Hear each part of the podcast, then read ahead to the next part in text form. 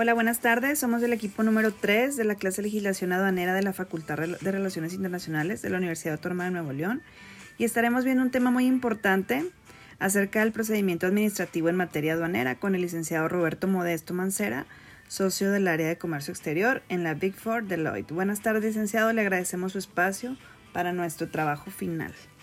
Hola, Ana. ¿Qué tal? Buenas tardes. Un gusto estar este, con ustedes este, y a tus órdenes. Muchas gracias. Bueno, pues comencemos. Te platico un poquito la dinámica. Mis compañeros me mandaron un audio con su pregunta y yo te voy a ir poniendo de una en una para que tú nos pues apoyes con tu respuesta, ¿sí? Claro que sí, con gusto. Perfecto. Bueno, vamos a empezar con la pregunta de Abril Castillo. Aquí va. Buenas tardes, licenciado Roberto y compañeros. Mi pregunta es, ¿cuál es la diferencia entre el término PACO y el término PAMA? Y en este caso, ¿cuál sería mejor? Claro que sí, Abril. Yo soy Aide Karime. Mira, eh, básicamente la diferencia entre el término PAMA y el término PACO es, bueno, el PAMA es procedimiento administrativo en materia aduanera, ¿ok? Eh, y digamos que ese sí es el nombre oficial del, del, procedimiento. El término PACO realmente no es un término oficial, digamos que es un apodo que, que le hemos venido poniendo a, este procedimiento. Digo, si tú buscas Paco en la ley aduanera o, o, en sí lo que quieren decir las siglas, pues no lo vas a encontrar. Pero bueno, todos le llamamos Paco de todas maneras. Y, básicamente es por ser procedimiento administrativo de contribuciones omitidas. Eh, y este procedimiento está descrito en el, en el artículo 152 de ley aduanera. Si recuerdan, eh, lo que es el 150 y el, y el 151 nos hablan de lo que es el PAMA el 150 de lo que es el, acta de inicio del, PAMA y el 51 pues las causales de, embargo precautorio. Entonces realmente ¿cuál es la diferencia? Pues la diferencia principal es que en el PAMA hay embargo precautorio de mercancías y en el PACO no hay embargo de mercancías. O sea, hay imposición de sanciones por omisión de contribuciones este, hay omisión de contribuciones y se te cobran las, las contribuciones correspondientes, pero no hay embargo de mercancías. O sea, realmente, eh, digamos que esa viene siendo la gran diferencia. El procedimiento en tiempos es muy similar. En ambos procedimientos tienes 10 eh, días para presentar pruebas y alegatos. Eh, y el procedimiento, una vez que proporcionas pruebas y alegatos, eh, la autoridad tiene cuatro meses para, para emitir la resolución definitiva. Entonces los procedimientos son muy parecidos, pero digamos que en pocas palabras la gran diferencia es, en el PAMA hay embargo de mercancías, en el PACO hay contribuciones omitidas, pero no hay embargo de, no hay embargo de mercancías. Muy bien, muchas gracias. Bueno, voy a aprovechar la pregunta de Abril para, para meter aquí la mía. Mi pregunta es, ¿el PAMA y el PACO solamente aplican durante el reconocimiento aduanero o, eh, eh, no, o sea, digo, aplican, obviamente los dos aplican durante el reconocimiento aduanero, pero no nada más en el reconocimiento aduanero. También aplica en la verificación de mercancías en transporte eh, o en el ejercicio de facultades de comprobación de la autoridad. Por ejemplo, si te inician una visita domiciliaria o una revisión de gabinete, eh, obviamente esto ya es post despacho. Eh, también derivado de esta visita domiciliaria o de esta revisión de gabinete, este, se te puede imponer eh, un, un, PACO, por ejemplo, ¿no?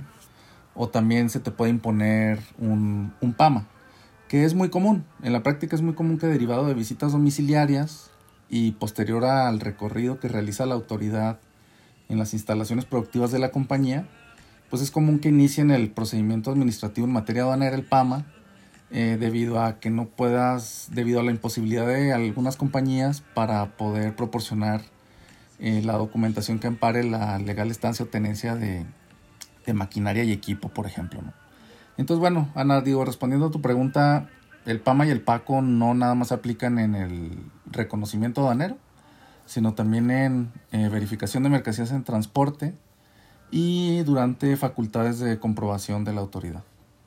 Perfecto, muy, clara tu respuesta, gracias. Aquí viene la, la siguiente pregunta. Yo soy Aide Karime Almayer Vázquez y mi pregunta es que si te ha tocado experimentar algún caso sobre un embargo de mercancía, por ejemplo, de que se, se introdujo mercancía por algún lugar no autorizado o algo parecido. Buenas tardes. Sí, este, mira, recuerdo algún caso en el que en el que se introdujo mercancía hay, hay algunas mercancías que están que están sujetas a, a, aduanas específicas, es decir, no las puedes importar por cualquier aduana. Eh, y tuvimos hace años algún caso de, de una compañía que quiso importar vino tinto cajas de vino tinto por la aduana de Ciudad Juárez. Y, y bueno, y, no fue posible. O sea, y no fue posible ¿por qué? porque precisamente hay un anexo de las, de las reglas generales de comercio exterior, que me parece que es el anexo, es el anexo 21. En este anexo 21 de las reglas eh, se te establece que ciertas mercancías solamente pueden ser eh, importadas por, eh, por ciertas aduanas. Y en el caso específico de bebidas alcohólicas, y, en este caso que era vino tinto justamente, eh, la aduana de Ciudad Juárez no está listada. Entonces, evidentemente, en aquel caso, pues esta compañía no le fue posible, o sea, llegó a la aduana y pues le retuvieron esas mercancías, ¿no? Digo, se las retuvieron eh, de forma temporal, pero no, no le fue posible importar este, este vino tinto por la aduana de Ciudad Juárez, precisamente porque no es una aduana listada en el anexo 21 para la, para la importación de, de vino tinto. Bien, muchas gracias. Aquí viene la siguiente pregunta.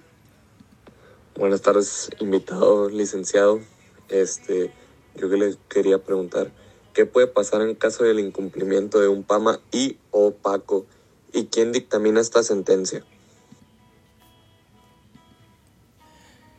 Eh, bueno, eh, pues básicamente aquí en el tema del, PAMA opaco, eh, una vez que, se establece la, digo, que se abre el, el, PAMA o el PACO, a la compañía le dan 10 días hábiles para poder presentar pruebas y alegatos, eh, para poder desvirtuar la, la situación detectada por la autoridad. Entonces, pues aquí lo que puede pasar es que realmente no tengas cómo desvirtuar, que no tengas documentación comprobatoria, que no tengas este, información que puedas tú presentar como evidencia para desvirtuar las situaciones que te están detectando. Y por lo tanto pues van a pasar esos 10 días, no vas a tener nada que presentar, eh, por lo tanto no vas a poder desvirtuar ni el PACO ni el PAMA. Entonces, ¿qué va a pasar en el PACO? Pues en el PACO lo que va a pasar es que no vas a presentar información y la autoridad lo que va a hacer en su resolución definitiva, cuando emita la resolución, es que te va a imponer un crédito fiscal y te va a cobrar esas contribuciones omitidas que te dijo originalmente que le debías, ¿no? Este, por ejemplo, si tú aplicaste una preferencia arancelaria eh, por tratado de libre comercio, este, te piden el certificado de origen, no lo adjuntaste al pedimento, te piden el certificado de origen, no lo puedes proporcionar. Eh, entonces, pues lo que va a hacer la autoridad es te va a cobrar esas contribuciones omitidas. Eh, con actualizaciones y recargos en su caso. O en el caso del PAMA, te están pidiendo que presentes el pedimento de esa máquina que tú tienes este, para demostrar la legal estancia. No presentas el pedimento o la factura. ¿Qué va a pasar? pues va a pasar que entonces esa máquina que estaba embargada precautoriamente, ahora sí va a pasar a propiedad del fisco federal. Y ahora sí va a ser un embargo este, definitivo. Puede ser eso, o puede ser, si existe imposibilidad material para que eso suceda, eh, por ahí el artículo 183A de la ley aduanera te establece que cuando, cuando existe imposibilidad física o material, más bien dice el artículo, cuando existe imposibilidad material para que una mercancía pase a propiedad del fisco federal, eh, se te va a cobrar el valor. Lo que va a hacer la autoridad es que en vez de embargarte la mercancía, te va a cobrar el valor de esa mercancía. Entonces, lo que puede pasar es eso, o sea, que la mercancía pase a propiedad del fisco federal y te la embarguen definitivamente o bien que te cobren el valor de el valor actual de, esa máquina, ¿no? El valor de mercado de, esa máquina. Este, entonces, pues bueno, pues serían básicamente las consecuencias del, del incumplimiento, y no le llamaría incumplimiento, sino serían las consecuencias de no presentar pruebas y alegatos que, que ayuden a desvirtuar esa, esa situación detectada por la autoridad. Muy bien, muchas gracias. Aquí viene la siguiente pregunta, mi compañera Paulina. Buen día, licenciado Roberto Modesto. Mi nombre es Paulina Ursúa y mi pregunta es, ¿qué se hace o qué se realiza cuando se sorprende una mercancía siendo desviada de las rutas fiscales? ¿Se, se le sanciona? ¿De qué manera?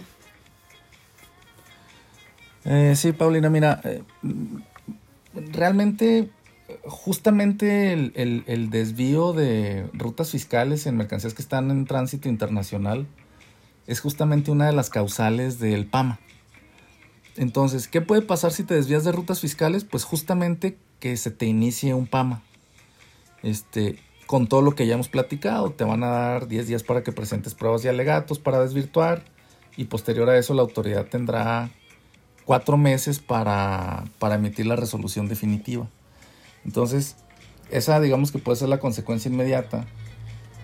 Y, y si después de esos 10 días no, no logras desvirtuar, este, no puedes presentar información o documentación para desvirtuar esa situación que te detectó la autoridad.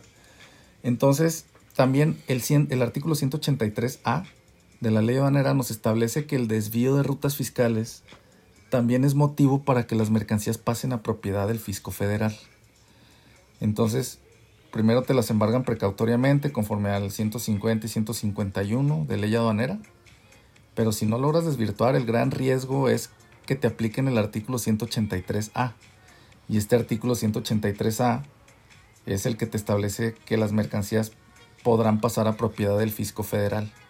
Entonces, digamos que ese es el, ese es el riesgo principal, ¿no? Es en lo que puede derivar el, desvío de, rutas fiscales.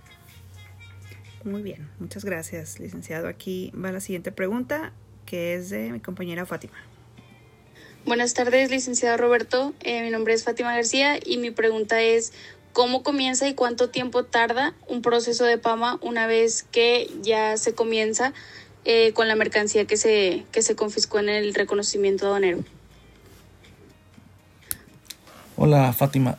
Este, mira, realmente el, procedimiento se te inicia, eh, te, emiten el, acta de inicio del PAMA y la autoridad te va a dar 10 días para presentar pruebas o alegatos, que presentes eh, toda la información eh, que a tu derecho convenga para poder desvirtuar esa situación.